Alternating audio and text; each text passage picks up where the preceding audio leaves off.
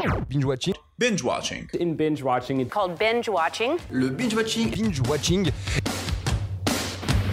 Quand on dit, on raconte pas sa vie. T'aimes bien les omelettes Tiens, je te casse les œufs. Écoutez Thérèse, je n'aime pas dire du mal des gens, mais effectivement elle est gentille. Je crois que ce serait préférable que tu mettes ta ceinture. Ça compte La peau des gens avant mon petit déjeuner.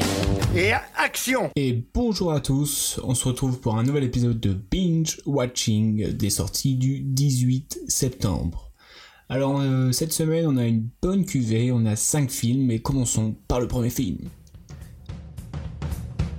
Film 1 Portrait de la jeune fille en feu de Céline Sciamma. Pour cette histoire, nous sommes en 1770. Marianne, jouée par Noémie Merlan, est peintre et doit réaliser le portrait de la future mariée Héloïse, jouée par Adèle Hanel. Mais cette dernière refuse de poser et va donc se faire peindre à son insu. Tout semble bien se dérouler jusqu'à l'arrivée d'un certain coup de foudre entre les deux femmes perdues entre le désir et l'amour impossible. On avance dans cette si belle histoire d'amour impossible autant que l'œuvre qu'elle est en train de créer, l'œuvre de l'amour. Malgré quelques longueurs dans le film, il reste quand même très beau. Dans, son histoire, les dialogues sont, sont, très très bien écrits, la photographie de ce film est superbe et le jeu d'acteur est juste parfait. Il y a vraiment très peu de musique, je crois qu'il y en a deux trois, mais euh, ça les rend encore plus fortes et ça donne vraiment les, les frissons quand elles arrivent, ça, ça m'a, ça m'a vraiment plu. Et ce film avance, ouais, comme, euh, comme une peinture qui se crée, et, c'est vraiment une, belle œuvre. Très beau film. Film de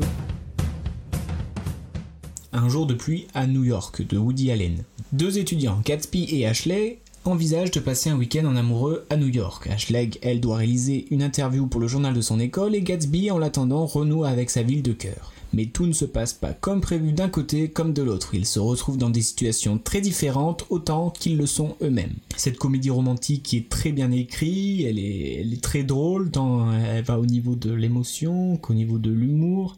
Euh, l'ambiance de ce film est, top, enfin moi, moi j'adore la pluie, et vu qu'il pleut tout le temps dans ce film, euh, bah, j'avais trop envie qu'il pleuve après.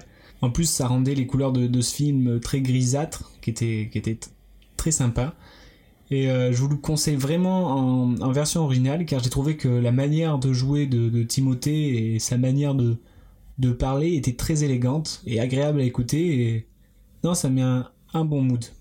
C'est typique le genre de, film à voir en hiver sous les couettes avec un, avec un chocolat chaud. Troisième film. Ad Astra de James Gray, ou comme dirait mon pote latin, oui, j'ai un pote latin, vers les étoiles. Attachez vos ceintures et soyez prêts à embarquer avec l'astronaute Troy McBride, alias Brad Pitt, qui part dans les coffins de l'espace pour retrouver son père qui est en quête de recherche de vie extraterrestre. Lors de son voyage, des révélations sur l'existence humaine seront remises en cause et on va être amené à se remettre en question sur notre réelle place dans l'univers. Ce film est visuellement magnifique, on est vachement pris dans le film, j'avais presque du mal à respirer quand il était dans l'espace. Euh, l'histoire est, vraiment euh, profonde, euh, le personnage de, de McBride est, profond et magnifiquement interprété par, Brad Pitt, qui amène une dimension extra à ce perso. Les messages que James Gray essaie de faire passer entre la paternité, la création de l'univers, etc., etc. franchement, c'est un film, vraiment un film à voir et c'est un très très grand film. Film 4 le Chardonneret de John Cawley. Theodore Decker survit à une explosion dans un célèbre musée new-yorkais, mais pas sa mère. Cela va le faire culpabiliser et le détruire tout au long de sa vie. Une vie pas facile puisqu'il se retrouve à aller vivre au milieu de nulle part chez son père alcoolique. Mais lors de cette explosion, il va aussi garder un souvenir matériel qui est la célèbre peinture d'un chardonneret. L'histoire est, adaptée du, best-seller de, de Donna Tartt et euh, elle est vraiment, vraiment bien écrite, cette histoire est vite prenante. Euh, les différents euh, allers-retours entre le Théo jeune et le Théo adulte est bien faite, les transitions sont, vraiment bien calées et ça ne perturbe pas le, récit. malgré après les, jolies performances de d'Ansel et de, de Kidman, au bout d'un moment, les 2h30, on les sent un petit peu passer. Enfin, le film est sympa à voir, mais c'est pas le film du siècle non plus. Il est, j'ai l'impression qu'il manque quand même quelque chose. Cinquième et dernier film.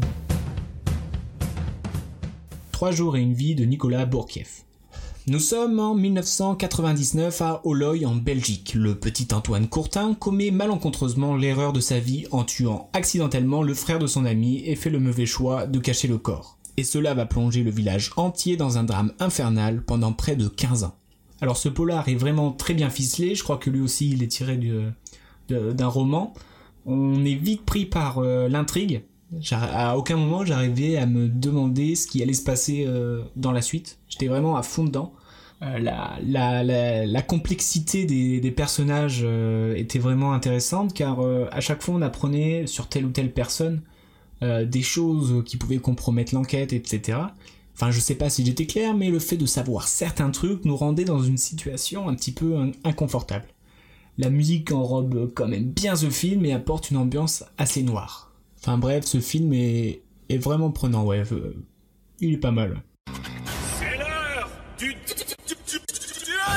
Pour ce qui est de mon classement, c'était vraiment assez dur cette semaine car on a eu une très bonne cuvée et on n'a pas eu de navet.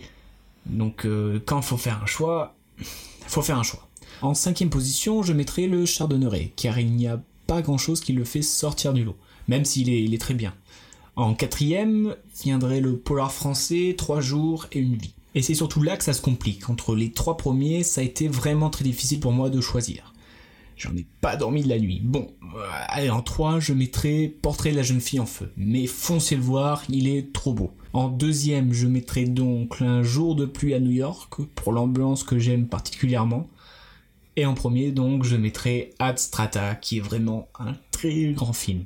Voilà, merci de m'avoir écouté. N'hésitez pas à me dire c'est quoi vos tops et on se retrouve la semaine prochaine avec pas mal de films. Il y en a genre 6, euh, je crois, et très différents les uns des autres. Ça va du documentaire sur la paix dans le monde à Rambo qui bute tout le monde. Allez, à la semaine pro. Je respecte ton avis, mais en tout cas, c'est pas le mien, donc c'est pas le bon. Tu vois ce que je veux dire